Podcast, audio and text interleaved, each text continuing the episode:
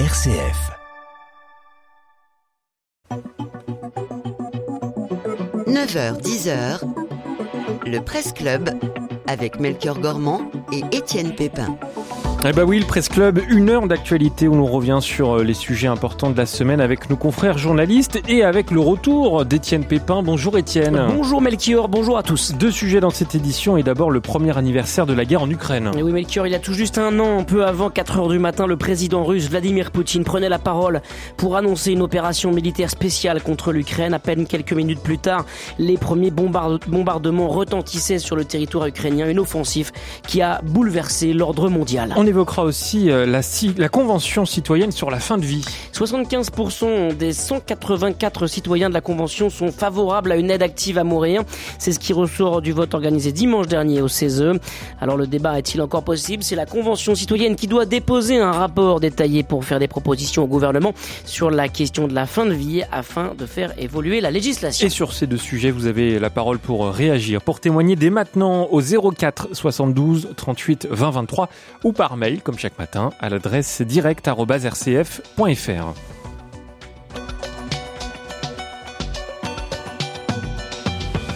Étienne, il est temps de nous présenter nos deux invités du Presse Club. Bernard Lecomte, bonjour.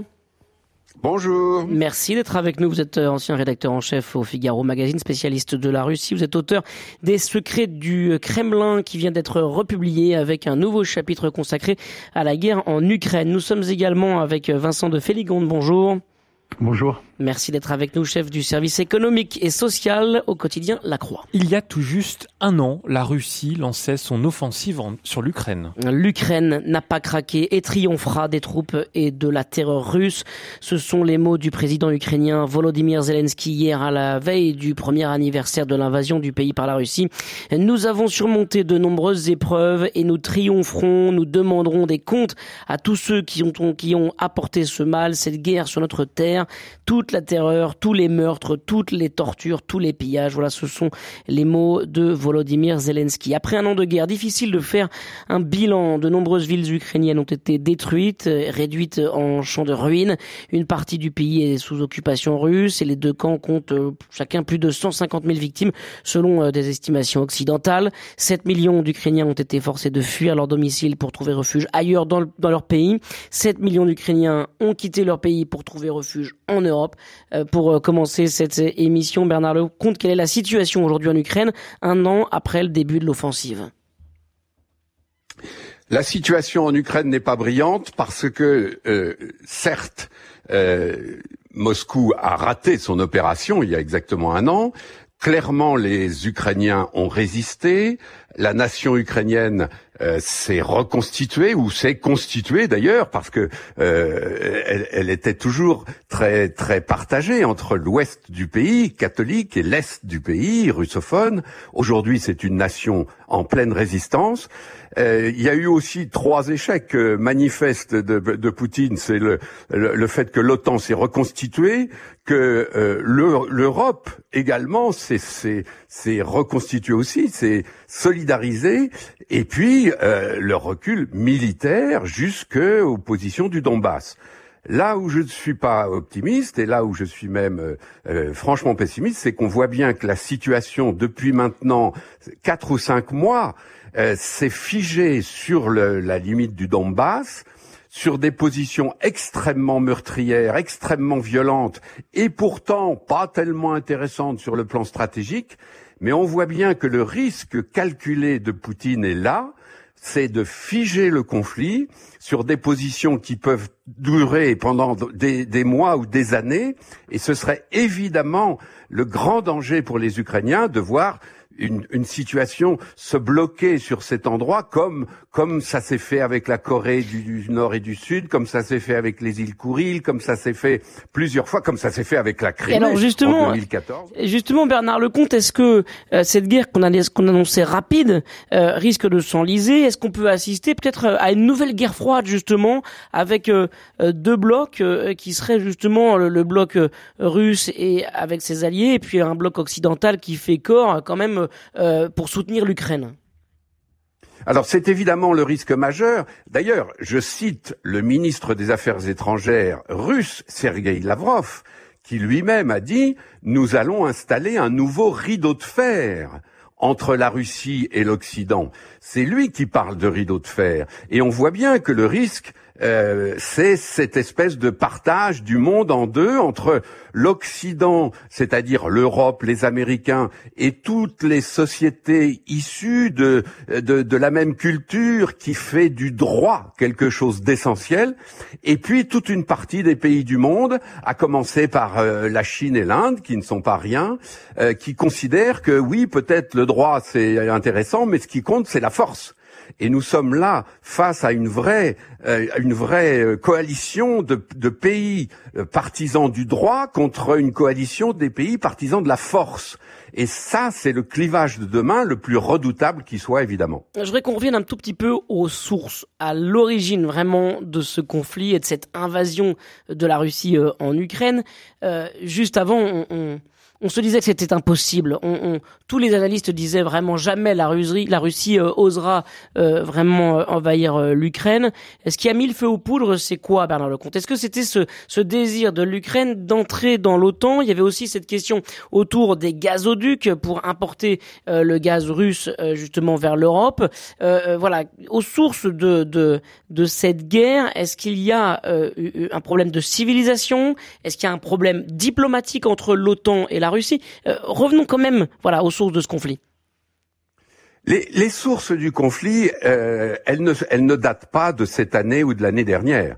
Les sources du conflit, en réalité, c'est la façon dont la Russie post-soviétique a très mal vécu la suite de ces deux immenses ébranlements qu'ont été la chute du mur de Berlin et l'explosion de l'URSS les pays de l'Europe de l'Est, comme on dit, c'est-à-dire la Pologne, la Tchécoslovaquie, euh, la Hongrie, les pays baltes, ont fait d'énormes efforts pour transformer des pays communistes en sociétés libérales. Euh, on sait bien, par exemple, que la Bulgarie et la Roumanie ont eu beaucoup de mal. La Russie a complètement raté ce passage car elle est devenue, en quelques années, la, fin de l'ère Poutine et le début, pardon, la fin de l'ère Yeltsin et le début de l'ère Poutine, c'est devenu un État non pas libéral mais mafieux les mafias se sont emparées des richesses du pays, le pétrole, le gaz, etc. Les oligarques ont pris le pouvoir et l'un d'entre eux, qui était agent du KGB, Vladimir Poutine, est devenu président. Et Vladimir Poutine, très vite, notamment depuis 2007, où il l'a dit très clairement, regrette la fin de l'URSS et n'a plus qu'un objectif, reconstituer un empire russe. Il ne s'agit pas de reconstituer l'URSS. Euh, Poutine se fiche complètement du communisme. L'idéologie, c'est pas son truc. Il s'agit de reconstituer une puissance. Cette puissance, rappelons-le, n'est pas une nation. C'est un espace, un immense espace fait de, de 100 nationalités qui ne se retrouvent ensemble comme patrie que lorsqu'elle est attaquée par des ennemis réels ou virtuels. C'est le cas aujourd'hui avec l'Ukraine. Pour compléter ce premier bilan de ce premier anniversaire de cette guerre en Ukraine, Vincent de Féligonde, je voudrais qu'on parle des conséquences économiques euh, et, justement qui se sont fait ressentir très rapidement à cause des sanctions infligées euh, par l'Europe, par l'OTAN, par de nombreux pays euh, à, la Russie. Et, finalement, est-ce qu'on est, nous, en Europe et en France en particulier, des victimes collatérales de ce conflit, de ce conflit en Ukraine? On, est évidemment des, victimes collatérales de ce conflit. C'est sûr que le prix du gaz a complètement explosé puisque la Russie a euh, cessé d'alimenter les, gazoducs qui alimentaient l'Europe et donc euh, effectivement le prix du gaz a explosé, euh, a été multiplié par 15 durant l'été dernier et donc la catastrophe était vraiment annoncée pour l'Europe. Et pourtant, euh, tout n'a pas tourné comme on pouvait s'y attendre. Euh, le, les Européens se sont adaptés euh, assez extrêmement rapidement. La, la, consommation de gaz en Europe a été réduite de 20% et donc effectivement ça a permis de faire baisser les prix considérablement. Et puis les Européens ont cherché des nouvelles sources d'approvisionnement, notamment avec le gaz naturel liquéfié, le GNL, qui vient de d'ailleurs dans le monde, qui vient du Qatar, qui vient de, de, de toute la péninsule arabique, mais aussi des États-Unis, avec du pétrole, de, avec du gaz de schiste. Et euh, effectivement, le, le, la, catastrophe n'a pas été a, pas été euh, réelle. Le, par ailleurs, effectivement, l'hiver doux a permis d'éviter le crash. Et donc, on est désormais à un prix du gaz qui est proche du long terme. Et donc, c'est vraiment une très grande surprise. Alors, effectivement, ça a représenté pour les Européens une ponction sur leur pouvoir d'achat qui est extrêmement importante, qui est euh, l'équivalent des chocs pétroliers de 1973 et de 1979 en gros 3-4% euh, du PIB des pays européens. Ça a conduit à une augmentation assez forte de l'inflation. L'inflation avait disparu depuis euh, les années 90, euh, disons, en, dans, dans, le monde développé. Et effectivement, on se retrouve avec des niveaux d'inflation qui ont atteint jusqu'à 10, 15, 20% dans les pays de l'Est de l'Europe. En France, on est à, à 6% en moyenne pour l'année 2022. Euh, Et effectivement, cette, ce retour de l'inflation a conduit les banques centrales à mettre fin à leur politique de taux d'intérêt zéro. Donc les taux d'intérêt ont remonté. Et donc, euh, c'est quand même une situation qui est assez compliquée. Mmh.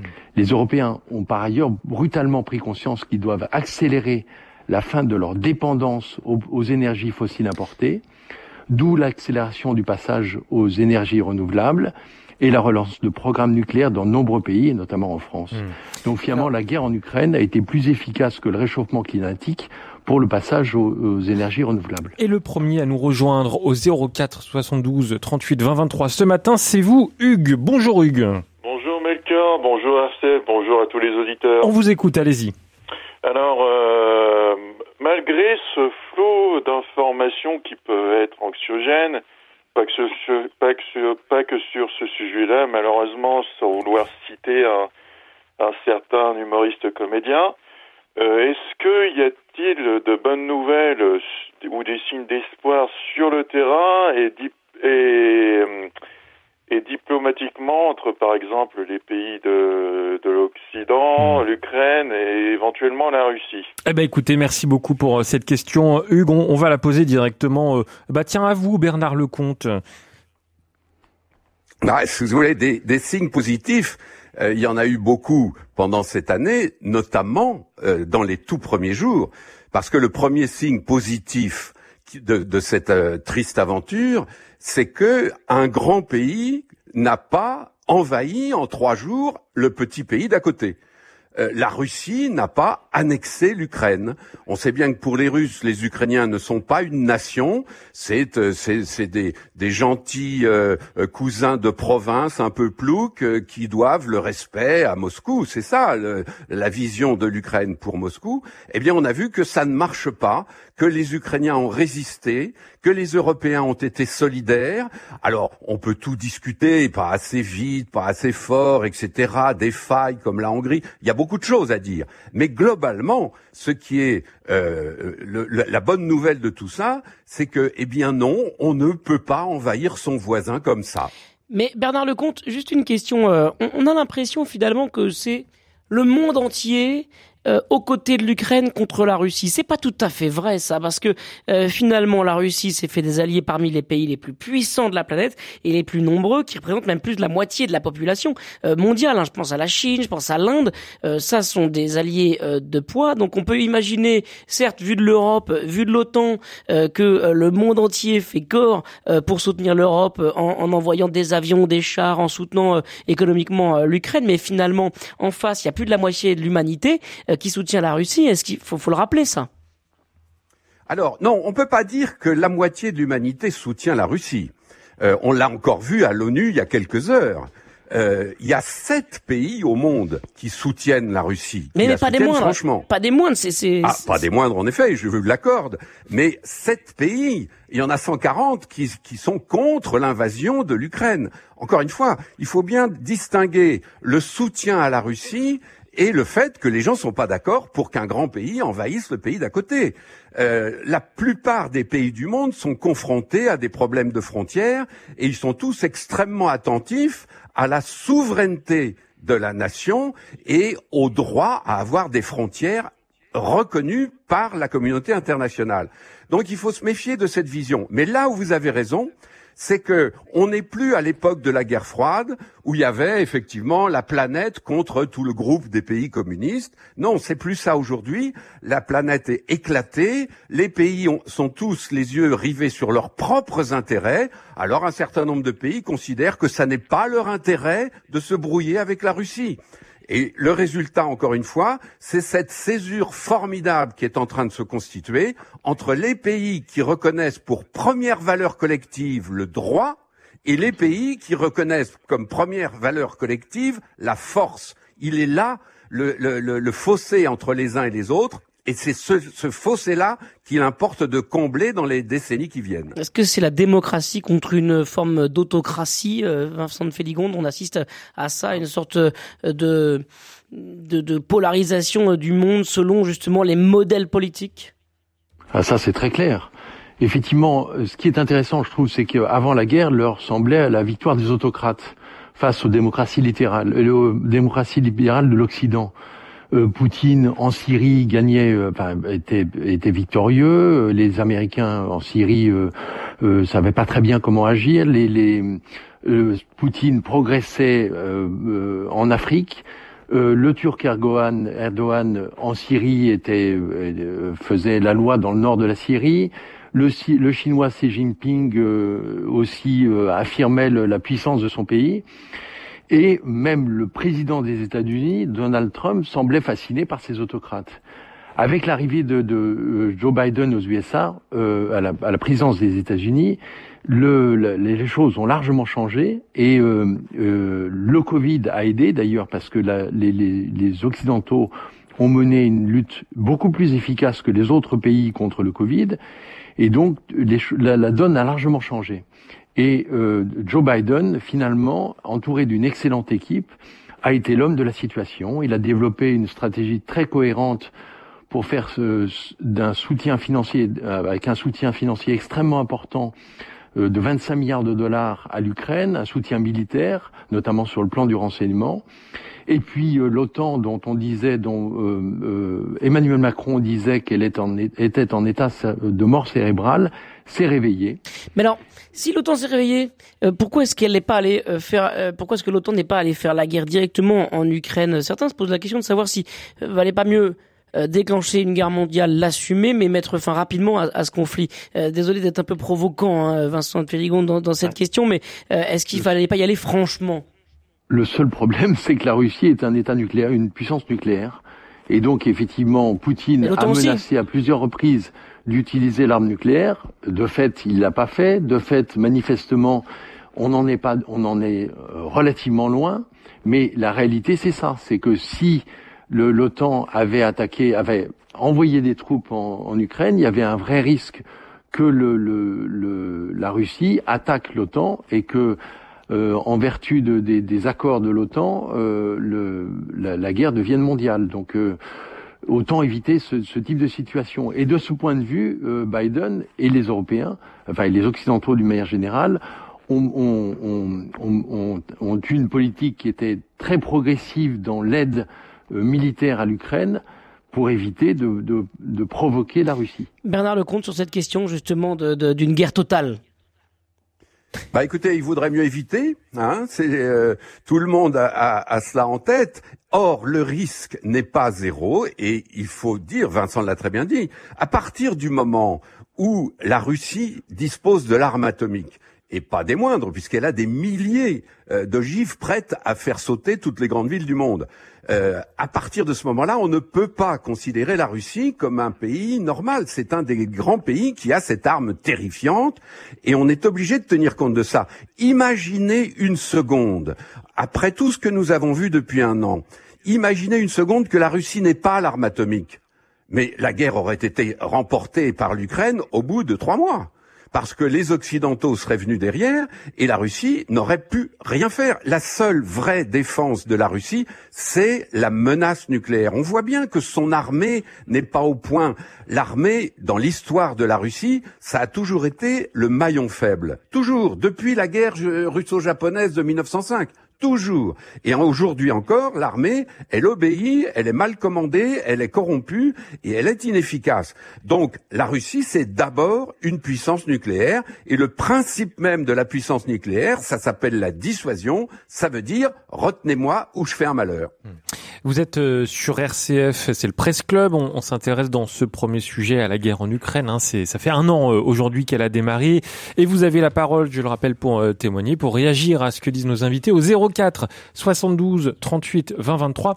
On a justement Vincent qui nous a laissé un message hier, il nous dit mais pourquoi la France doit-elle faire toujours une politique pro-américaine? Ne serait-ce pas plus intéressant de faire une Europe comme le général de Gaulle avait préconisé, une Europe forte? C'est ce que nous, nous demande Vincent. Je me tourne vers vous, Bernard Lecomte, une fois de plus. La réponse est très simple. Évidemment que notre rêve à tous serait de faire une Europe forte et une Europe en plus avec des passerelles qui permettent euh, de discuter tranquillement avec les Russes et d'apprécier Tchaïkovski et Prokofiev comme il euh, se doit. Euh, le problème, c'est que nous sommes à une époque où, on le voit bien, les guerres ne sont pas derrière nous, la force reste à employer, et en l'occurrence, demandez aux Polonais, demandez aux Baltes, demandez aux Tchèques ce qu'ils pensent de l'Europe euh, de l'Europe, euh, comment dirais-je, de l'Europe en tant que protection militaire mais ça les fait évidemment sourire parce qu'il n'y a pas d'Europe de la défense. La défense pour les pays baltes, pour les Polonais, pour les Tchèques et au bout du compte pour la plupart des Européens, c'est évidemment les Américains. Il n'y a pas, a pas photo. Si vous les demandez aux Polonais qui sont probablement les plus européens de tous, les Polonais, on les connaît bien, cette grande nation catholique qui a fait Solidarność. Rappelez-vous l'époque de Jean-Paul II. Il n'y a pas un peuple plus européen que les Polonais mais il y a zéro chance sur mille que les Polonais comptent sur une Europe de la défense. Pour les Polonais, il est parfaitement clair que la défense, c'est l'Amérique. Hmm. La puissance militaire, la seule capable d'offrir une protection contre la Russie, c'est évidemment les Américains. Et, Vincent, sur cette même question, euh, à la fois le, rôle de la France et, le rôle de l'Europe euh, face à l'Amérique aussi. Bah, ce, qui est, est remarquable, effectivement, je suis entièrement d'accord avec ce que vient de dire Bernard. Le fait est que euh, l'Europe s'est quand même un peu réveillée avec, à l'occasion de cette euh, à l'occasion de cette crise. Effectivement, on a eu les outils habituels que l'Europe utilise dans ce type de situation. Donc, on a eu dix trains de sanctions économiques. D'ailleurs, le dixième doit être voté en ce moment. On a euh, apporté une aide humanitaire et financière extrêmement importante à l'Ukraine, puisqu'on a versé en gros 30 milliards d'euros à l'Ukraine. Euh, et puis on a surtout décidé d'accorder à l'Ukraine le statut de pays candidat à l'Union européenne, ce qui est quand même pas rien. Mais ce qui est très intéressant, c'est que l'Europe a commencé à développer des nouveaux instruments, notamment on a consacré 12 milliards d'euros pour euh, compenser des dons d'armes à l'Ukraine. Donc il y a un certain nombre de pays, notamment la Pologne, notamment la République tchèque, qui ont donné des armes à l'Ukraine et donc qui sont compensés par l'Union. Et puis il y a euh, le lancement d'une mission d'assistante militaire à l'Ukraine pour former 30 000 militaires ukrainiens. Et ça, c'est quand même quelque chose qui est totalement neuf pour l'Europe. Et c'est quand même plutôt une bonne nouvelle. Ce qui est par ailleurs intéressant, c'est de qu'on voit que les, les dans, dans, tous les grands pays, enfin tous les pays européens, les budgets militaires ont fortement augmenté. Euh, euh, en France, le, le, la, la, la, future loi de programmation nucléaire euh, militaire, pardon, prévoit de fortes augmentations du budget. En Allemagne, le, le qui était le, le, maillon faible en matière de défense en Europe, le, le, chancelier a annoncé, euh, je crois, 100 milliards d'euros de, de, dépenses dans les années à venir. Et en, et en Pologne, le, la part du PIB consacrée à la défense va passer à 4%, ce qui est assez considérable. Donc effectivement, les Européens ont pris conscience que euh, malheureusement, on n'est pas sûr que Biden euh, gagne les prochaines élections et que si Trump euh, revient au pouvoir, ça peut être très très compliqué puisque on ne sait pas du tout quelle aurait été le, la, politique de Trump vis-à-vis de la Russie. s'il avait s'il était s'il avait gagné la dernière élection. Bonjour Philippe. Bonjour bonjour, bonjour RCF. Voilà, moi j'aurais une question. Je voudrais faire un parallèle entre Hitler et Poutine lorsque Hitler a envahi l'Autriche, on n'a rien dit. Lorsque Poutine a envahi la Crimée, on n'a rien dit. Après, il y a eu les accords de Minsk il y a eu les accords du Munich, on a fait des concessions, on pensait qu'avec les Sudètes, Hitler s'arrêterait là, et avec euh, les accords du Minsk, on lui a fait des concessions dans le Donbass, et voilà ce qui, on a fait des concessions, et après, un an après, il y a, il y a, a l'invasion de, de l'Ukraine, voilà. Hmm. Merci beaucoup Philippe euh, pour euh, cette question. Euh, Bernard Lecomte, si vous voulez répondre, ou, Vincent d'ailleurs, c'est comme vous voulez. Je, ne peux, je ne peux qu'approuver.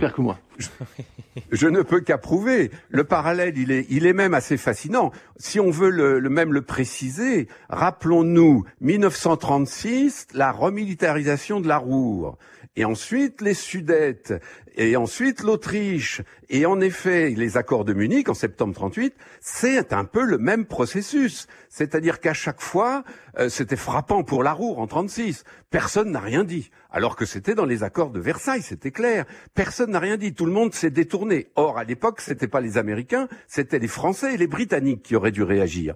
Et les Français et les Britanniques ont, fait semblant de pas voir. Les Sudètes, pas voir. pareil. Les Sudètes, c'est cette partie de la Tchécoslovaquie où il y avait des Allemands. Et, Hitler a dit, bah nous, ces Allemands-là, ils sont menacés. C'est exactement ce qui s'est passé avec l'Ukraine, avec le Donbass. Euh, les Sudètes et le Donbass, c'est la même chose. Et là, pareil, les Occidentaux ont fait semblant de pas voir. On dit oui, euh, il y a, il y a du vrai dans tout ça, etc. On en arrive à l'invasion de l'Autriche et aux accords de Munich. Et les accords de Munich, rappelez-vous, c'est ces accords où tout le monde a dit enfin on s'est mis autour d'une table, enfin on a discuté, donc les Français, les Britanniques, les Italiens et les Allemands, et tout le monde a dit c'est magnifique, c'est la paix. On était en septembre 38, un an après, c'était la guerre mondiale. Mais justement, et c'est très intéressant ce parallèle, Bernard Lecomte, parce que est-ce qu'on n'assiste pas, comme d'ailleurs euh, en, en 33 et puis enfin voilà avec l'arrivée de d'Hitler au pouvoir et jusqu'à la Seconde Guerre mondiale, est-ce qu'on n'assiste pas aujourd'hui à une guerre euh, de, de, civilisation, même une guerre fratricide au fond, euh, euh parce que euh, pour pour pour Poutine récupérer l'Ukraine, c'est refaire l'unité de la grande Russie, de la Sainte Russie, de, toutes les Russies, même comme on dit. Est-ce que là, on assiste à une guerre de civilisation, en fait? Alors moi, je ne dirais pas de civilisation, parce qu'il faut peut-être pas exagérer. Mais je souligne le côté euh, culturel de tout ça. Euh, oui, peut-être civilisationnel. Vous avez raison. Rappelons-nous une chose toute simple. Nous, les Européens, les Européens, c'est-à-dire les Européens, puis les Occidentaux, puis les Américains, nous sommes, nous sommes les enfants de quoi? De la pensée gréco-romaine, du Moyen Âge chrétien, les, les, les, les cathédrales et les universités, de la Renaissance, la science, l'art, de, de l'humanisme des Lumières, de, de, de l'universalisme, de la raison. Rappelons-nous que tout ça, les Russes n'ont pas connu. Les Russes sont le fruit d'une autre culture. Les, Russes sont le fruit notamment, alors on sait qu'ils ont été baptisés à Kiev, oui, ça c'est vrai, ils en parlent tout le temps d'ailleurs, mais après il y a eu deux siècles d'occupation mongole. Donc les Russes sont plus le fruit de l'occupation mongole et du stalinisme que de notre libéralisme humaniste euh, respectueux du droit. C'est ça le fossé de civilisation dont vous parlez, Étienne, vous avez raison ce fossé-là, il est en train de s'approfondir et c'est ça qui est terrible parce que, en un mot, rappelons-nous quand même que dans l'histoire, beaucoup de gens ont voulu euh, résorber cette différence. De Pierre le Grand, qui a ouvert Saint-Pétersbourg sur l'Europe, jusqu'à Jean-Paul II, l'Europe doit respirer avec ses deux poumons. Gorbatchev, la Maison commune européenne, François Mitterrand, la Confédération européenne. Beaucoup de gens ont essayé de, de combler ce fossé Or, en ce moment, Poutine est réellement en train de l'approfondir d'une façon absolument désastreuse. Alors je voudrais qu'on ouvre les perspectives pour conclure ce sujet, Vincent de Féligonde. Euh, on voit bien qu'on traverse une crise euh, diplomatique, économique, humaine même majeure, euh, et pourquoi pas par, par endroit une crise humanitaire, hein, évidemment avec cette guerre en Ukraine. À, à, quoi faut-il s'attendre? Qu'est-ce qu'on peut voilà, peut-être faire comme bilan intermédiaire de, de, de cette guerre en, en, Ukraine sur le plan de justement de, notre société occidentale euh, qui entre en crise durable là? Ben moi, il y, a quand même des points très positifs. Moi, je trouve que euh, le euh, Bernard en parlait tout à l'heure. Le fait est que l'Ukraine existe, et ce qui n'était pas évident avant le début de la guerre, et l'Ukraine existe et elle est parfaitement européenne. Moi, je trouve ça assez remarquable. Le fait est que euh, avant la guerre, au début des années 2000, il y avait à peu près la moitié de la population ukrainienne qui parlait pas russe, euh, qui parlait pas ukrainien. comme tous les jours, qui parlait russe. Effectivement, le président Volodymyr Zelensky lui-même parlait russe, enfin vient de l'est du pays et il a pris des cours d'ukrainien quand il s'est présenté à la présidentielle.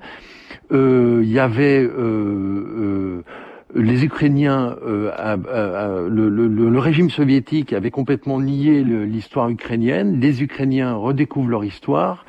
Ils ont, ils, redécouvrent l'histoire de leur famille. Perspective 1, donc c'est euh, l'Ukraine européenne, la possibilité de faire entrer l'Ukraine dans l'Europe. Ça, c'est un premier point positif, peut-être dans ce que vous dites. Le premier point positif, c'est que l'Occident n'est pas mort. Mmh. Effectivement, on disait que l'Occident euh, étaient morts parce que le, le, le c'était des, des, des, régimes de grande faiblesse. Les démocraties euh, libérales à l'occidental étaient des régimes de grande faiblesse, et on s'aperçoit que l'Occident reste uni et, et, et, très très uni malgré la crise économique qu'elle traverse. Et donc je trouve qu'il y a des, des, points extrêmement positifs. Simplement, effectivement, il y a, il y a pas mal d'interrogations. Il y a d'abord la question de l'Europe qui doit assurer sa souveraineté, parce qu'effectivement, on n'est pas sûr que le grand frère américain existera toujours. On a vu avec l'épisode Trump que c'est pas nécessairement le cas. Et puis, l'Occident doit avoir une pratique cohérente vis-à-vis du dans, sa politique vis-à-vis du reste du monde parce que comme le comme on le faisait remarquer tout à l'heure le reste du monde n'est pas nécessairement convaincu de la cohérence de la politique européenne vis-à-vis de, de de, enfin, c'est-à-dire du deux poids deux mesures. Euh, quand les Ukrainiens, euh, quand il y a 5 millions ou 8 millions d'Ukrainiens qui quittent le pays, on les accueille à bras ouverts, et quand il y a euh, quelques millions de Syriens qui arrivent en Europe, on les accueille un peu moins à bras ouverts. Donc effectivement, le deux poids deux mesures, il faut que l'Europe ait une politique vis-à-vis -vis du reste du monde, montrer que on aide l'Afrique, montrer qu'on aide l'Amérique latine, parce que ça c'est extrêmement important. Alors juste sur le plan euh, économique, euh, les perspectives sont quand même assez euh, assez sombres aujourd'hui. On voit bien qu'on est dans un vrai climat d'incertitude, d'instabilité, et, et, même dans ce qui concerne la consommation, même en France, c'est difficile. La situation devient difficile et véritablement tendue pour pour pour pour pour les Français. c'est une conséquence directe de, de la de la guerre en Ukraine.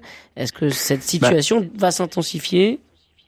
À court terme, à court terme, la situation est, pas très simple, mais infiniment moins grave que ce que ce qu'on pouvait penser, puisque on était persuadé que, que l'Europe, le, enfin, la, zone euro serait en récession. Ça, ça n'est pas le cas.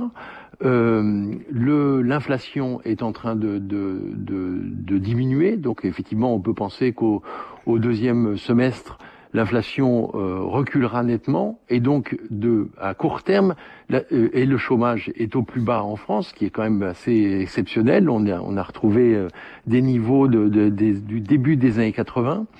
Donc à court terme, la situation n'est pas mauvaise. Le problème, c'est à plus long terme qu'elle est inquiétante, puisque effectivement le prix de l'énergie risque de durer, de rester durablement élevé et le prix de l'énergie est nettement plus élevé, en tout cas en Europe, que dans le reste du monde, et notamment aux États-Unis. L'administration Biden a lancé avec l'IRA, Inflation Reduction Act, une politique de réindustrialisation et de passage à une économie euh, verte qui est extrêmement ambitieuse et le, malheureusement l'Europe est un peu à la traîne dans la matière et donc sur le long terme on peut quand même s'inquiéter d'un risque de, de, de, poursuite de la désindustrialisation de la France et d'une désindustrialisation de l'Europe. Une dernière question peut-être pour vous, Bernard Lecomte, pour euh, conclure ce chapitre de ce presse club consacré euh, à la guerre en Ukraine. La figure de Zelensky, euh, c'était un artiste, un comédien qui est devenu chef de guerre. Il est acclamé partout, il accepte de venir témoigner avec beaucoup d'émotion. Est-ce que c'est une guerre de, l'émotion aussi et, est-ce qu'on a besoin justement de ce peut-être de cette théâtralisation euh, du, conflit autour de, Zelensky qui, qui porte son pays euh, euh, à, bout de bras voilà, depuis le début de ce conflit. Il est sûr que Zelensky, c'est la, grande découverte humaine de ce conflit. les, les Ukrainiens ont trouvé leur Churchill. Et un Churchill, j'allais dire, de notre temps. C'est-à-dire que Zelensky, c'est un homme de télé. C'est d'abord un producteur de télé, c'est un acteur, c'est un humoriste, c'est quelqu'un du coup qui est champion de la communication moderne. Et on le voit bien depuis un an. La communication des Ukrainiens, et celle de Zelensky en particulier, est tout à fait exceptionnelle. Euh, alors maintenant, euh, ça ne veut pas dire qu'il va gagner la guerre, ça ne veut pas dire qu'on est sorti de l'ornière, ça ne veut pas dire que le conflit va s'arrêter. Rappelons, si vous il voulez, touche les pour cœurs, quoi. Il touche les cœurs, cet homme. C'est ça aussi qui, qui porte Alors, un peu le c'est là conflit. où- C'est là où c'est important, euh, cette sympathie, euh, cette empathie, euh, le côté humain est très important. Et moi, je voudrais souligner un point qui m'inquiète pour terminer cette session. Le point qui m'inquiète, c'est que en France, pour l'instant, tout va bien. La sympathie est là, on a accueilli des Ukrainiens, on est en armement, etc. Mais est-ce qu'il y a eu en France un vrai débat sur le sujet? Est-ce qu'il y a eu une session parlementaire exceptionnelle? Est-ce qu'il y a eu euh, une espèce de grande conférence de presse euh, euh, extraordinaire de Macron? On a l'impression que la France tient oui, la France a de la sympathie pour les Ukrainiens. La France s'est engagée du côté du droit, du côté. Mais si ça dure six mois, un an ou dix ans, franchement, il va bientôt falloir que les gens qui nous gouvernent euh, posent la question. Il faut que, il faut associer absolument la population française et l'opinion française à ce qui se passe aujourd'hui. Je le souhaite. C'est un, petit peu le, le, le cri que je pousse en, en concluant cette euh, cette partie d'émission. Euh, associons les Français à tout ça avant qu'il ne soit trop tard. Et voilà pour euh, ce premier sujet du Presse Club. Je vous renvoie vers notre dossier euh, spécial Ukraine euh, sur notre site rcf.fr où il a d'ailleurs été question tout au long de la semaine dans, les dossiers de la rédaction euh, d'évoquer euh, cette guerre en, Ukraine autour de différents angles. On fait une toute petite pause, on est un peu en retard, on se retrouve dans un instant, à tout de suite.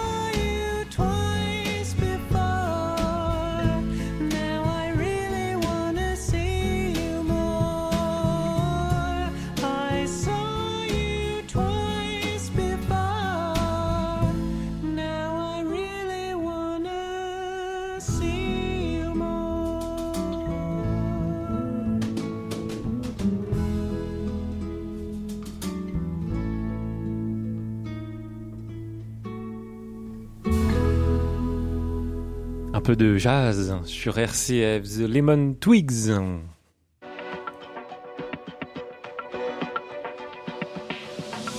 Le Presse Club avec Melchior Gormand et Étienne Pépin. Et nos deux invités du Presse Club ce matin, Bernard Lecomte, vous êtes ancien rédacteur en chef du Figaro Magazine et auteur euh, du livre Les secrets du Kremlin. Vincent de Féligon, vous êtes également avec nous, chef du service économique et social au quotidien La Croix. Vous avez toujours et encore la parole euh, pour participer, pour euh, réagir en direct au 04 72 38 20 23. Étienne, on continue. La Convention citoyenne sur la fin de vie est favorable à une aide active à mourir. Ben, c'est ce qui ressort du vote organisé dimanche dernier au Le Conseil économique, social et environnemental, qui encadre les travaux des 184 Français tirés au sort pour faire des propositions sur le sujet. Dans le détail, 84% des citoyens de la Convention ont estimé que le cadre d'accompagnement de la fin de vie en France ne répondait pas aux différentes situations rencontrées. 75% se sont prononcés pour l'ouverture de l'aide active à mourir. 56% se sont prononcés pour l'accès des mineurs au suicide assisté. Est-ce vraiment une bonne idée de sortir ces premières conclusions alors que la Convention citoyenne a jusqu'à fin mars pour déposer un rapport détaillé pour faire des propositions au gouvernement sur la question de la fin de vie pour faire évoluer la législation, Vincent de Féligonde Euh, ben, on peut être euh, euh, un peu désappointé par ces chiffres, mais finalement, ça reflète la réalité de la société française. En fait, selon des sondages, 90% des Français sont favorables à une aide active à mourir. Euh, là, on est à 75%, vous l'avez dit. Euh, Enfin, les, les, les 184 citoyens tirés au sort euh, ont voté à 75% pour une évolution de, de la loi, euh, en estimant que la, la loi Claes-Leonetti de 2016 n'était pas suffisante. Voilà, c'est un, c'est un fait, euh, il faut le constater.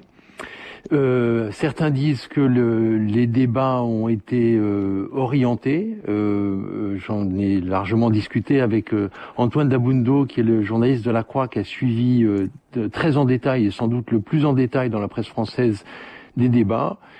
Il dit, euh, Antoine me dit que effectivement, on a donné aux conventionnels des bases médicales, législatives et philosophiques pour comprendre les enjeux de la question.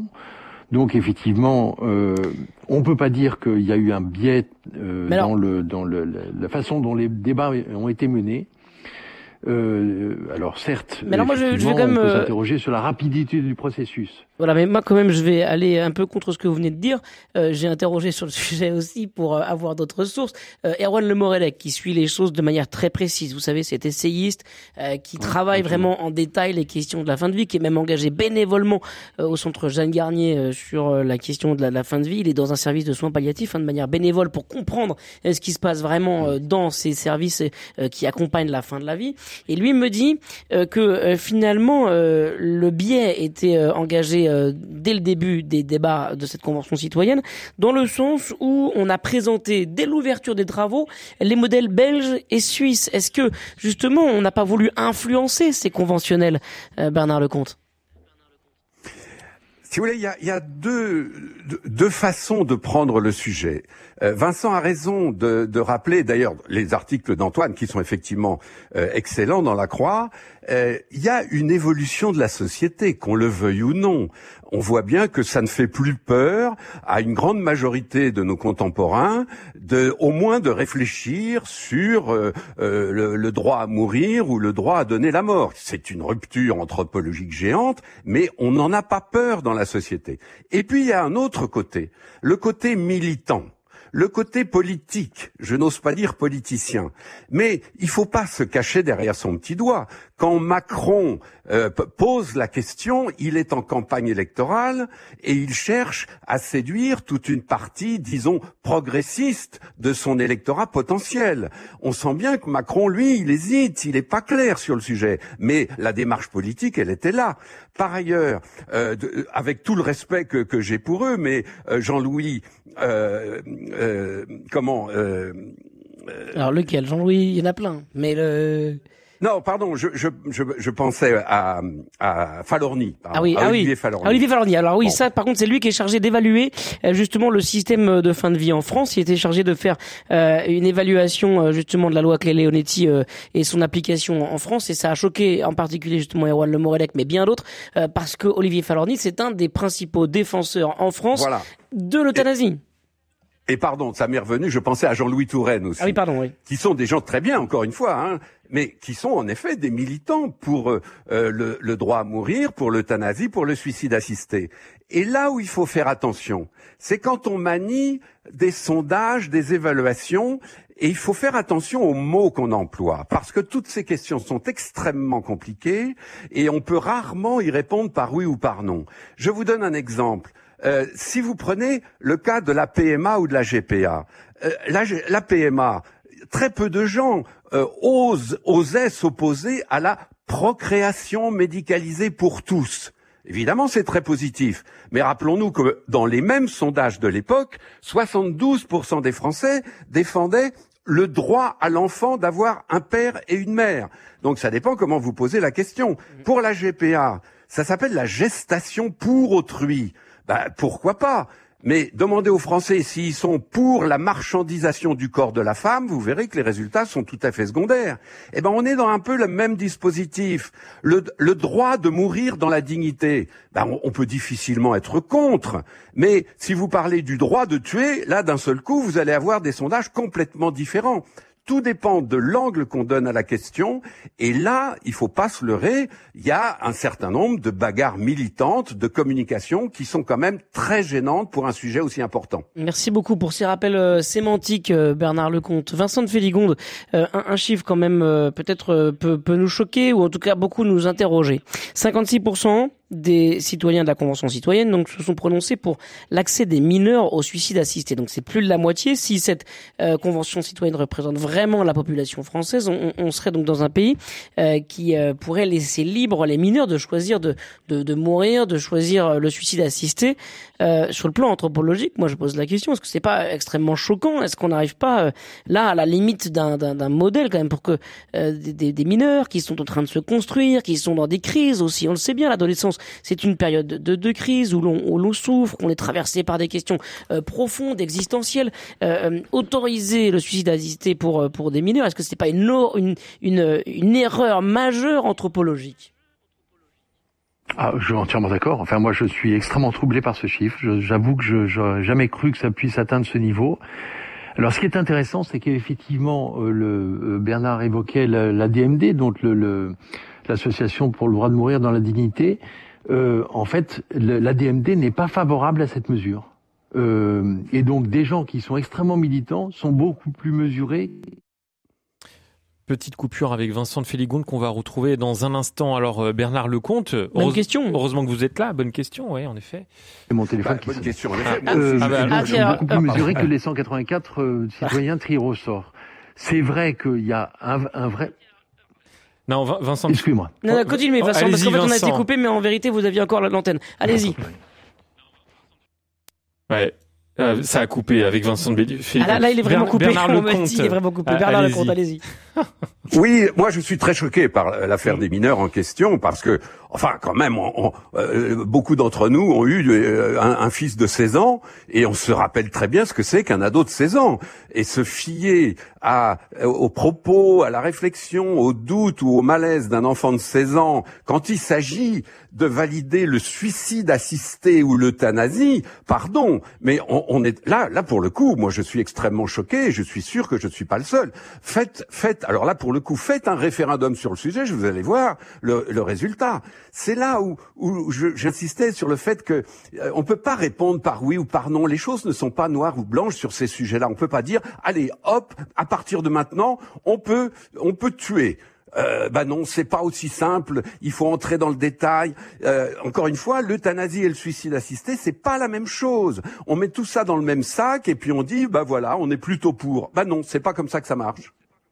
Vincent Féligonde. J'ai été assez Bah, J'ai été assez surpris de, de, de constater que les chiffres étaient relativement proches euh, entre le suicide assisté et le et l'euthanasie. Ça, c'est vraiment, ça m'a beaucoup troublé.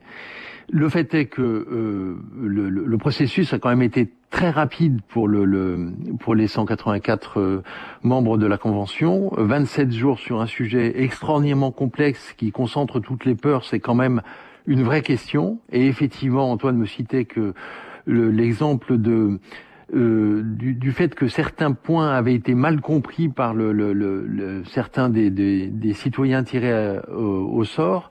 Par exemple, la question de la sédation profonde et continue, donc c'est prévu par le par la loi Claes-Leonetti, donc qui est pour l'instant, enfin dans le, dans le cadre de la loi Claes-Leonetti, réservée aux personnes dont le pronostic vital est engagé à court terme.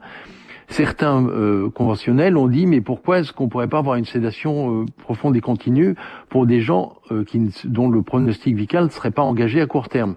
Et effectivement, il a fallu leur expliquer que des gens qui pourraient vivre encore trois quatre mois, qui seraient en, fondation, en sédation profonde et continue, c'était pas envisageable. Donc effectivement, toutes ces questions sont extraordinairement complexes et euh, arriver à les à, à se les approprier en quelques mois, c'est quand même une vraie question. Nous arrivons euh, tout doucement à la fin de ce Presse Club et on en arrive, euh, Étienne, à, à notre moment euh, bah, qu'on aime bien avant de partir en week-end. C'est le choix de nos invités avec des informations peut-être légèrement plus positives hein, après ces, ces sujets un peu lourds qu'on a aujourd'hui. voilà, l'Ukraine, euh, la fin de vie, évidemment, on passera du temps encore, hein, évidemment, sur le, Ah le oui. débat sur la fin de vie, mais euh, voilà, on veut toujours terminer cette émission avec un peu de fraîcheur, un peu de légèreté. Bernard Lecomte, qu'est-ce que vous avez déniché pour nous?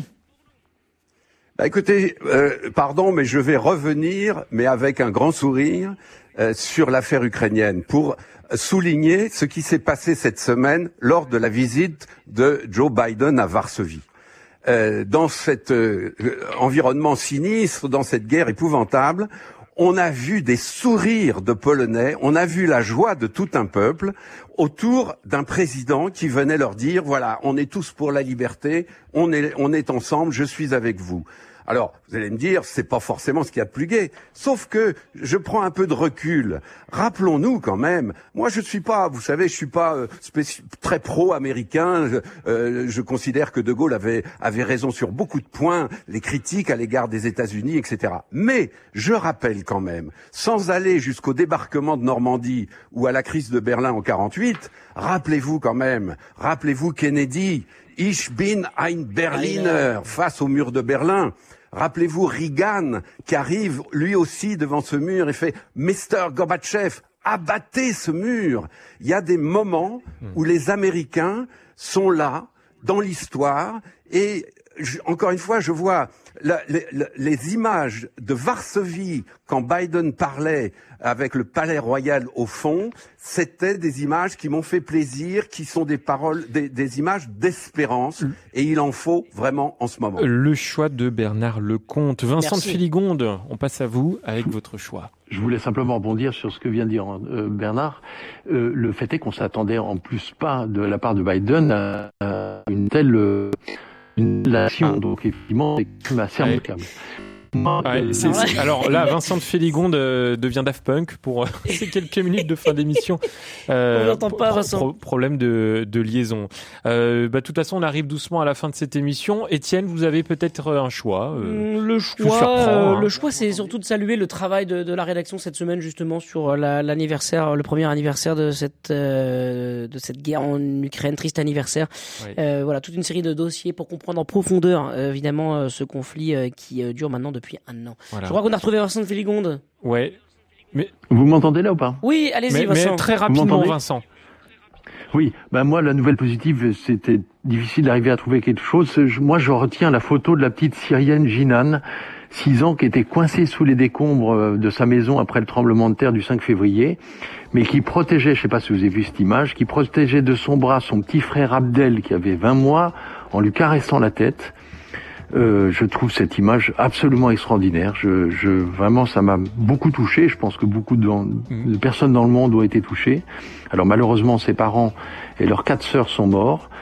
Euh, mais effectivement, on a vu de- à l'occasion de ce, ce tremblement de terre des images très très touchantes et très belles. Merci Vincent de Féligon, chef du service économique et social au quotidien La Croix, et Bernard Lecomte, ancien rédacteur en chef du Figaro Magazine. Merci à tous les deux. Merci Étienne Pépin. Merci Alors, Melchior. Moi, j'ai quand même quelque chose à, à- à vous raconter. Allez-y. euh, puisque Étienne a de nouvelles chaussures. Voilà, ça c'est une information. Il, a- il les Magnifique, appelle, tout le monde s'en il, fiche. il les appelle des, des souliers. Et alors, ça fait une heure qu'il regarde ses chaussures parce que vous avez mal en fait. C'est pas du tout. Mais si vous m'avez dit que vous aviez Je mal. regarde vers le sol pour me concentrer évidemment sur le propos de nos invités.